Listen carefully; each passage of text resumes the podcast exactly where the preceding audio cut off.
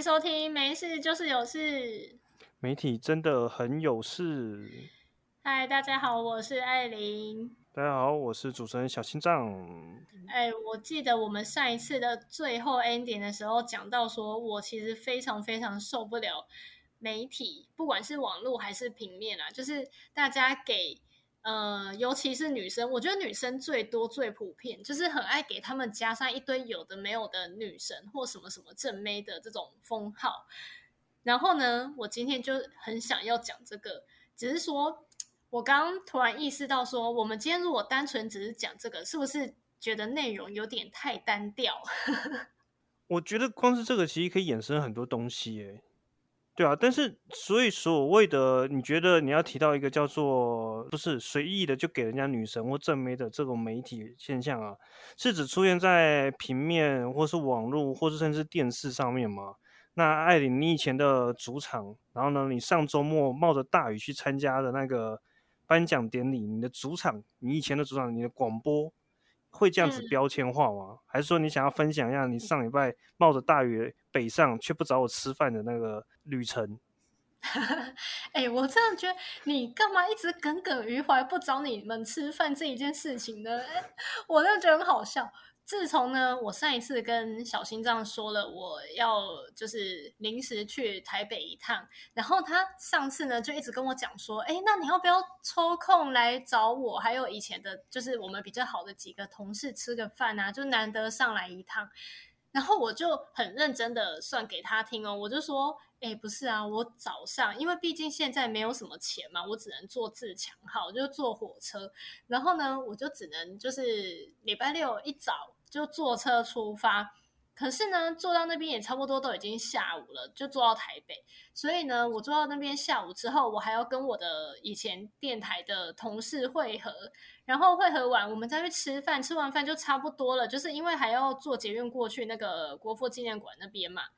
所以我们我就想说，不行啊，这样子好像时间会有点紧，我就不想要就是在那么紧的情况之下还要。特地去跟你们吃饭的话，因为我觉得这样子也不能好好聊天，就我就不喜欢这个样子。我喜欢我们如果见面的话，是可以大家畅所欲言，就是可以一直讲一直讲，甚至可以续通的那一种。所以我就想说，既然这样子不能好好讲、好好聊天的话，我就不想要特地挤这个时间在那边赶，因为这样子我晚上去参加那个典礼的时候，我也会觉得就是诶有点太赶，我没有办法让自己的心情好好的。在那个典礼里面，然后呢，礼拜天我就是因为我会呃从台北结束之后，我就到桃园寄宿在我妹那边，所以隔天呢就是礼拜天嘛，我就会从桃园直接坐车回台南了。因为呢，我也是就是礼拜一还要上班嘛，所以 我那个时候就解释给小心脏听，所以听起来非常合理吧。结果这一件事情就被他记恨到现在，竟然还到还到现在还在问我说：“哎，为什么不特地去找他们吃饭？”哎，大家评评理。哎，不是不是，我只是想请您分享一下，就是说你参加典礼的感动。对，只是没想到艾琳又很认真的重新的说了一遍这个故事，这代表我们可以给艾琳一个很明显的标签，就是认真。我觉得我必须要把这个不喜欢被误会。真的，这个来龙去脉必须要解释清楚，要不然大家就会想说：哈，你怎么就是离职之后啊，然后好像薄情寡义，都不跟大家联络这样子？哎，这个真的唔汤哎。好，对，所以给人家标签或者给人家造成误会，其实真的是很母汤。不过，其实艾琳，我问你啊，其实我看你那个参加完典礼，其实你还是有感而发，你又难得在 IG po 文了。你参加完典礼，是不是有心里有什么悸动？对于媒体的一些。感触又开始在内心发芽了。其实也不是说在内心发芽，应该说这个芽一直都在，只是之前就是可能外面那个土盖的比较厚，所以它很难冒出来。所以现在就是因为你知道，久久去参加一次这种典礼的时候，你就会嗯感受到那个现场的氛围。然后呢，你们以前。就是像我啦，我以前跟其他的电台同事嘛，我们都以前会有一些这种梦想在，所以这种就会在那个典礼的当下，你就会突然又被触动到那个心情，然后那个感动跟以前的那个梦想又会跑回来，就是它一直在那个土壤里面，只是说之前没有冒出来，然后现在有一点点小小又冒出来这样子。哦，是什么样子冒出来？就是想要觉得离开还是太遗憾了，就是想有一天还要再回来。我觉得就是会想要再回来啊，因为你看我现在就是为什么要跟你继续在这边录 podcast，就是觉得说，诶，如果现在有一个其他的平台可以试试看的话，诶，那是不是也可以尝试一下？好像还不错啊，就是不用像以前嘛，因为毕竟以前我们在电台上班就是。嗯，它变成就是一个工作，所以你必须要固定的时间去到那个电台上班。可是呢，我们现在录这个音，就变成是我们可以找自己，嗯，有时间的时候再出来录。然后呢，我们也不用像以前在电台上班，就是花整天在那边嘛。我们现在就是可能录完音，讨论完我们要的议题之后，哦，我们就可以结束了，就可以有自己的休息时间。所以我就会觉得，如果是这样子的话，Podcast 好像自由的多，那我们何不来试试看呢？所以就是会让我觉得，诶，或许可以从这个地方重新回来看看。哦，所以你觉得未来你也会想要以 Podcast 的方式呢，重回媒体，然后呢，希望之后 Podcast 有奖项的话，你可能会得到所谓的 Podcast 界的金钟奖这样。哎，等一下，我是也真的觉得说，Podcast 应该要就是纳入金钟里面啊。毕竟我觉得这是一个新的平台，虽然说人家也觉得现在 Podcast 就是已经有一点饱和，然后呢会，嗯，感觉有一点像以前那种开房间聊天的那种，就是会慢慢的开始式微啦。但是我是觉得，毕竟它这个平台现在还是有它蛮多的听众，跟有它的一定的影响力在，所以我觉得。这样子的情况之下，是不是也可以把它纳入金钟的一个选项里面？毕竟它其实也算是广播的一种。我觉得有点难啦，就像很多网络节目也都做了很优秀，但它还是不会成为金钟奖。不过你不要担心，就是那个走中奖，就是 YouTube 界的金钟奖，其实就已经把 Podcast 放在其中一个项目中了。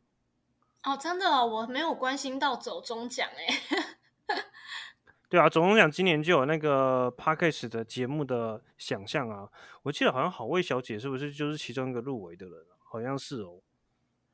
哦，然后什么百灵果啊，是不是古癌之类的？好像他们都有入围。啊，哦，我都没有看呢。我是不是还没开始啊？今年的还没开始。因为我完全没有关心走中奖这一块，我只知道说是上班不要看他们就是举办的一个专门为 YouTube 举。那个办的活动，但是它相关里面有什么奖项，有什么内容，其实我完全没有去关心。对啊，今年就他们也是开始广纳所有网络平台应该有的东西，那这就是一个还不错的机会啦，可以期待一下今年这个广播又会越来越被大家重视，即使是这种网络的我们这种录 podcast 的节目，那我们要录什么样的题材呢，才能被大家重视呢？我觉得今天这个节目，你觉得是可以去报？那个走中奖界的那个 p a c k a g e 奖项吗？我们把它录的好一点，来讲标签化讲的好一点。哇，最标签的就是我真的是受不了，只要是女生就会把它冠上什么女神或什么正妹，譬如说什么重击女神、什么乡民女神、什么呃一堆运动什么排球女神之类，每个都是女神。我想说有没有那么夸张？因为有时候你知道那个，我们先不论。外表，因为外表这种东西很主观，有的人觉得好看，有的人觉得不好看嘛，所以这个很主观，我们就先不讲。但有的时候，就是你明明只看得到那个人的背面，或者是他的呃某一个五官，可能只看得到他嘴巴，或者只看得到他眼睛，或者是有时候就是像现在大家都戴口罩，你就只看得到他戴口罩，你根本完全看不到他的脸，也看不清楚。然后这个时候，媒体就是不管是平面、网络。还是电视台都一样哦，大家就是会在那个标题一定要冠上一个什么什么正妹，什么什么女神，我就觉得有这个必要吗？那你觉得看过最夸张的是什么？以这些你说的那些什么戴口罩不戴口罩，有没有看到什么？诶，他感觉起来就很明显不符合这个名号了。即使就是说，先别谈外表了。嗯，先别谈外表。我记得，我其实觉得，如果是。成年的话，我都觉得还好，因为我记得我以前看过，就是在报道那种，嗯，高中生，好像什么学生的那种什么比赛吧。反正我就印象中会看到有会冠上那个女学生什么什么，比如说我假设然后假设是北医女的话，就会冠上什么北医女神，或者是什么那个。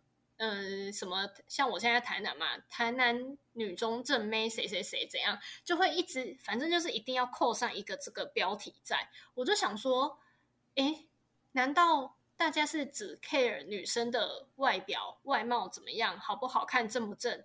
然后女生她的内在、她的头脑、她的才华什么，大家就是觉得没关系哦，我不介意，反正外表好看才是重点。难道是这样子吗？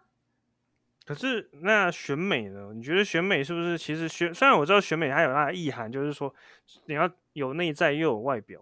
可是其实选美照理说还是在选美。对啊，所以其实选美之前也有被人家诟病说，它就是一个很物化女性的一个活动啊。但在我其实所谓的标签，其实从以前到现在一直都有这种地方存在的。嗯，只是为什么媒体会想要去强调这些标签呢？其实说真的是也是为了自己好吧，就是为了把新闻内容算是标准化、一致化、流程化。嗯，这个不会写新闻的，有这个模板之后，你都能写出新闻了。这样，对，就是套上这个模板。所以你记不记得？我觉得就是有一个，我真的觉得很好笑，就是以前我们还在前东家那边上班的时候，然后呢写稿子。嗯，因为我们写完稿子都会自己先下一个标题嘛。我印象很深刻，就是之前发生过，嗯，我可能介绍这个女生，我现在忘记就是我之前写哪一篇，我只记得我在介绍里面那个主角女生的时候，我就是没有把什么什么女生或哎什么什么女神或什么什么正妹放在那个标题上面。然后呢，这个时候就被我们的前主管那位背心哥纠正说。哎，他这个最为人知道的就是什么什么称号啊？他的什么什么女神？这个你怎么没有放在标题？你就是要写这个，大家看才会知道，然后才会就是反而你写他的本名出来，没有人知道他是谁。然后我那个时候心里就想说，可是我这一篇你知道，因为就算他写出他是什么什么女神，我也不知道他是谁，因为现在真的正美女神太多，就是每一个人都可以冠一个这个称号，所以。就算写出他讲的口中那个称号好了，我还是不知道这个女生是谁啊。然后他就坚持要我放进去，然后我就觉得这样子其实真的是让人家观感很不好，好像你在报道这个女生的事情的时候，就是只有她的这个称号可以讲，没有其他的东西可以讲了。而且明明我那一篇报道通篇都不是在写关于她那个称号的东西，所以我真的觉得说。呃，媒就是媒体现在很爱把这个东西做成一个模板，就是什么东西都要给他一个称号。我觉得其实这样子真的不是很 OK。嗯，可是我总记得你是不是也就是你那边报道，其实背心哥更高层的主管说，嗯，这个叫做女神，他凭什么得到这个东西呢？好像也把背心哥叫来问了一下。对。对他那时候有说，哈，这样子也可以算什么什么证没有？我记得那时候他还在我们的 LINE 的那个群组里面直接这样子问。对啊，然后后来好像其实媒体这个标签，我觉得某部分也是真的是太没有新闻点，但是或者说这本来就是一件没有什么新闻东西，为了把它变成新闻才这样做。因为我记得那时候我在写什么是日本男星，我就写男星。然后呢，棒球员退休的棒球员就要变退休球星，就要变得比较厉害。然后当然我写了某一个男星，他说这可以叫男星吗？改掉。就是球员变球星，听起来就会好像厉害很多这样。嗯，然后还有那个，我记得那时候他好像在写梦多的新闻。然后对啊，好，然后那个 那个主管就是蛮那个素养，这时候出来的时候。你是他是梦多还是梦遗？然后好像是用什么包装啊？好像是没有把名字写出来，还是是把名字拿掉，是不是？然后后来又灌回什么日本男艺人吗？对啊，他后来就灌回，反正一定要加日本男，哎，男星还是男艺人，忘记了。对啊，我觉得算这可能也是某部分是在骗标啊。这种东西最常见的就是什么？其实相信这些听众应该都很有感觉，就是很多新闻网常会来报道一些。这个 YouTuber 突然去世了，这个网红突然发生什么事了，就这个男星韩国男星突然出车祸，或是韩国男星悲痛的那个死亡，或者日本男星，但是我们点进去看，完全不会认为他是谁，就是根本不知道他是哪一个男星，哪一个男艺人这样子。对，但是都可以把它事情夸大化了。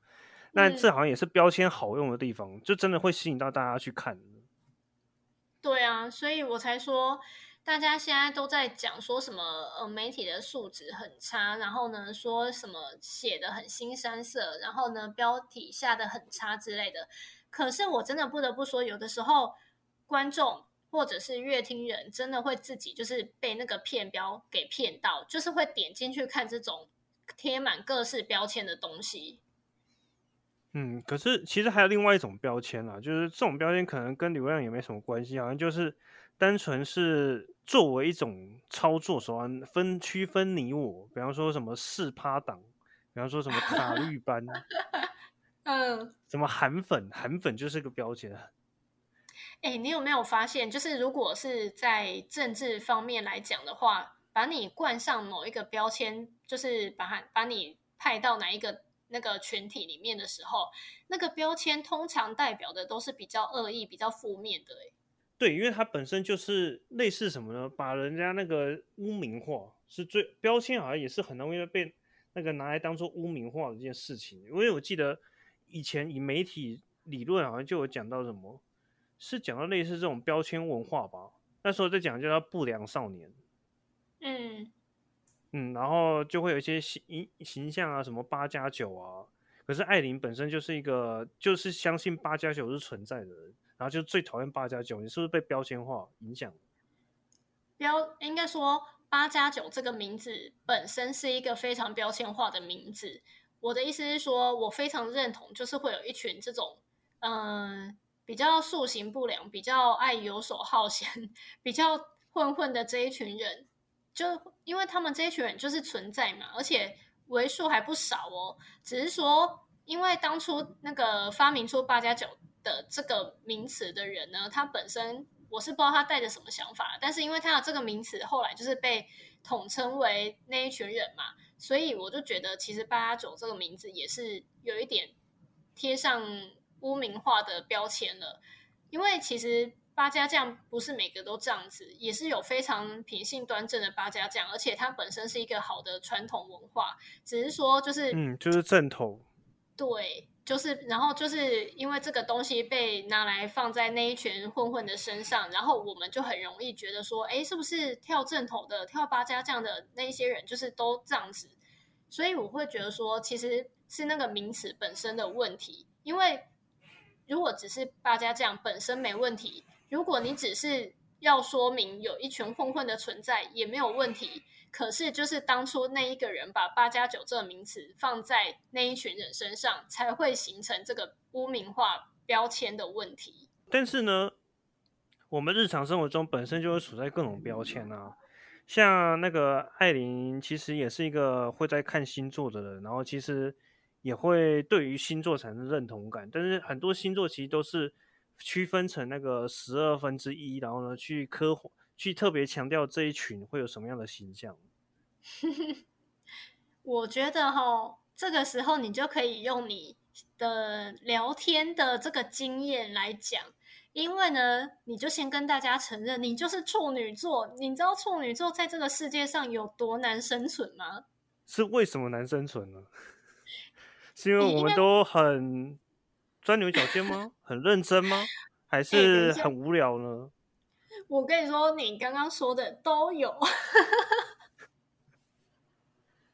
但是这个时候可能会引起某一些处女座听众的不开心的不满，应该会有。可是我只能说，并不是说十二分之一的这一群人全部都是有这些个性。也有不是这种类型的处女座存在，也有，只是说我们很容易讲到处女座，就会冠上你刚刚讲的那些种种的标签。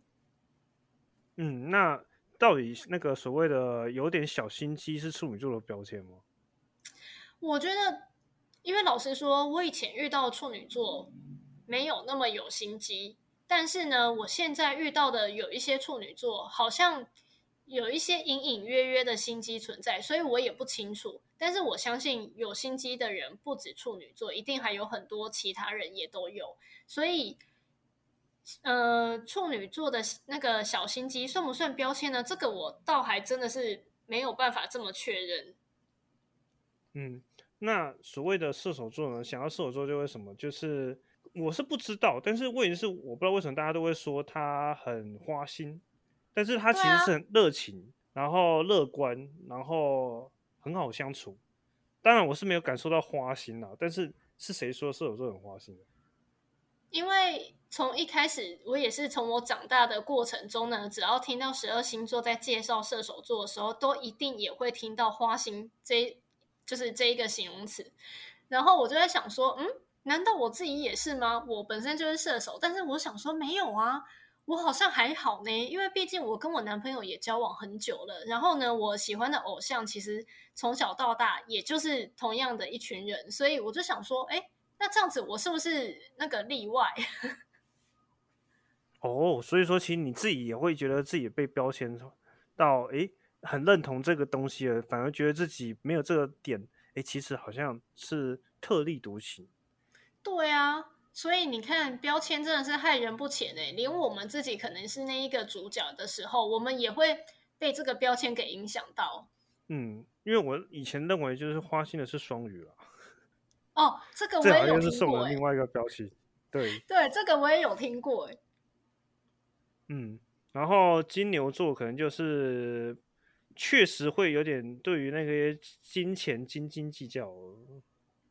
嗯，我觉得这好像有一点点，因为我妈妈就是金牛，然后呢，她在生活开支这方面呢，真的是算的蛮精准的。嗯，那你觉得昨天那个我们的前同事一直在追问那个绩效奖金这件事情？哎，对他也是金牛哦，我都忘记了。应该说他会比较想要理清各个开项，哎，开支还有各个项目，它到底是多少钱？譬如说，他昨天在追问我们的考绩奖金嘛，就是可能被打多少会他的趴数落在哪里，然后打多少分会趴数落在哪里？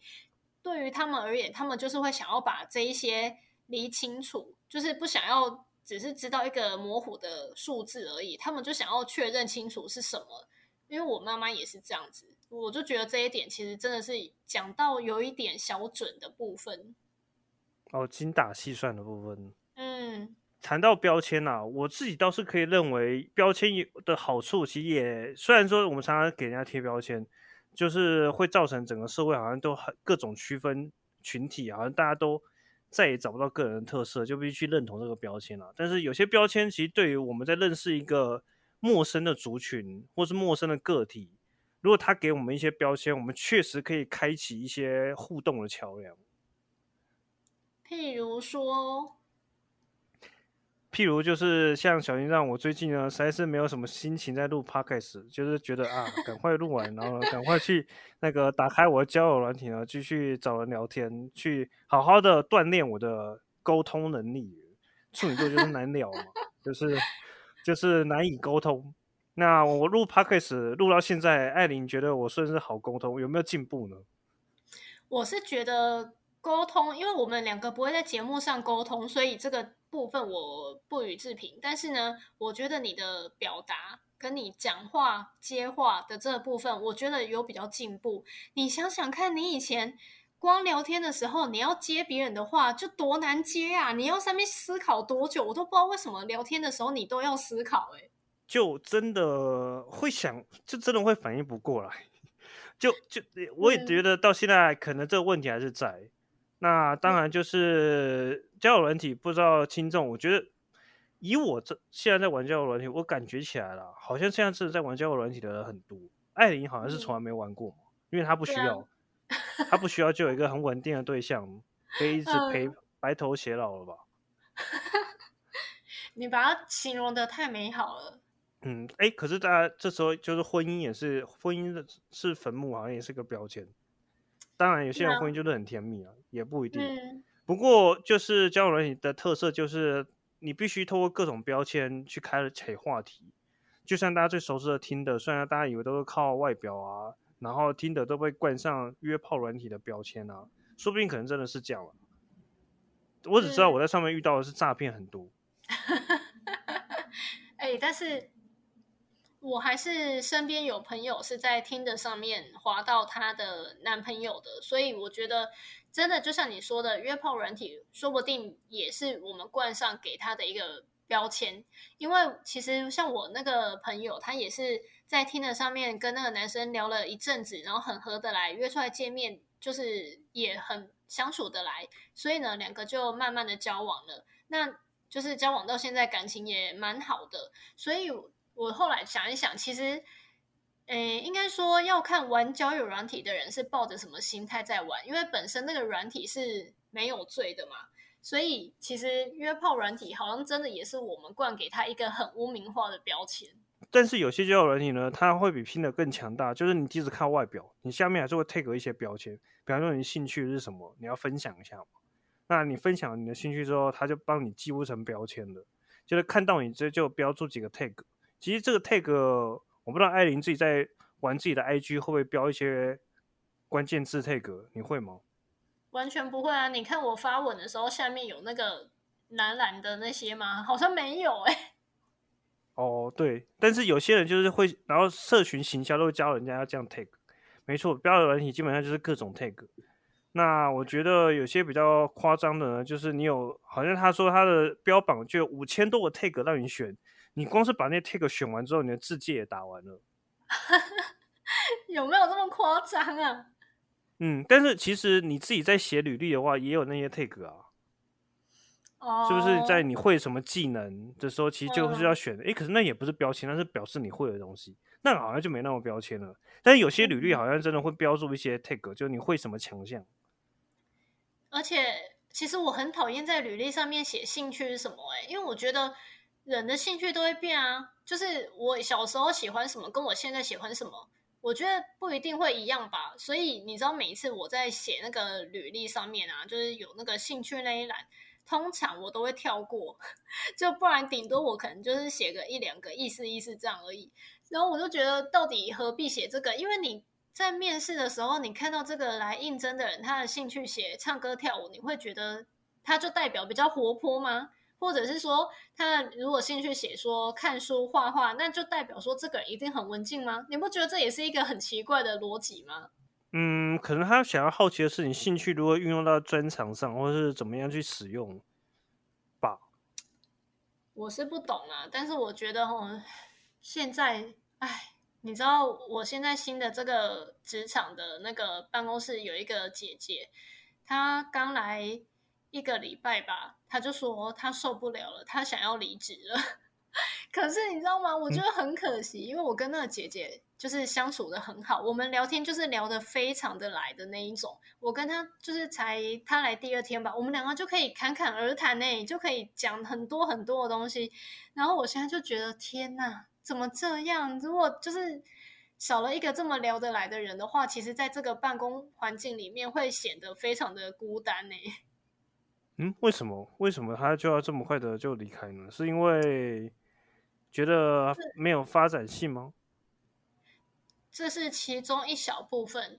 他最大的原因就是因为他觉得他是有专长在的，所以不可以被这样子廉价的利用。我觉得他这一句话真的是讲非常哦，就是非常棒。就是因为他觉得他那时候被面试进来是当会计。然后呢，他以前呢也是，就是也是做过人资，就这一方面是他的专长，所以他以前其实算是一个行政主管。然后呢，现在把他面试进来之后，却要他做一些杂事，做一些助理在做的事情，可能叫他整理一下呃以前的档案啊，整理一下资料啊，然后请他接一下课程的招生电话啊，干嘛干嘛，就是做这种明明就是一些助理在处理的事情。所以他就会觉得说，哎，我今天来这里工作，明明一开始你应征我是会计，那怎么现在会变成是要我处理这么多杂事呢？所以他就觉得说，再加上依他的经历来讲，他就觉得，哎，他不能接受他自己的专长被这样子廉价利用。啊，我就觉得这个姐姐真的太棒了。那可能他说他来到这边，可能公司他待久了，说不定会有他的位置哦，也不一定。嗯，你这个就是会变成奴性很高的人才会这样子思考，就是你会觉得说要待久才会有位置，所以往往你会不敢走。可是你有没有想过，当你待越久，你手上的这些杂事，你就会越做越习惯，越做越顺手。你上面的老板就会觉得，哎，你做的好好的，那就给你继续做。哦，原来是这样子，好吧。现在大家还是需要一些勇敢踏出舒适圈的能力。嗯，那今天其实聊了，也算是勇敢踏出舒适圈的一种。就是今天我们其实就是真的比较轻松聊的东西，其实因为可能我们两个都会比较忙了，就也没有太认真在准备。不过还是聊着聊着也聊了半个小时。哎，今天应该比较有趣吧？今天看起来蛮有趣的内容啊。等一下，你你刚刚那一段话讲的太诚实了，你这么诚实跟大家说我们两个没有什么准备的内容。哎，本来就是，其实怎么术语就没有那么多心机，就我们很真诚。屁嘞！你跟我说你们很真诚，不行，这我真的不行。好啊，我但是呢，真正不行的是实践。我觉得大家今天听得那么开心的话，我们也要收在一个最完美的那个 ending。对，下个礼拜的主题是什么呢？我们两个都还没有想到，所以今天就没有办法先做一个预告。但是呢，还是希望大家下礼拜继续回来收听我们的没事就是有事。嗯，我是小心脏哦，我是艾琳，大家拜拜。嗯，拜拜。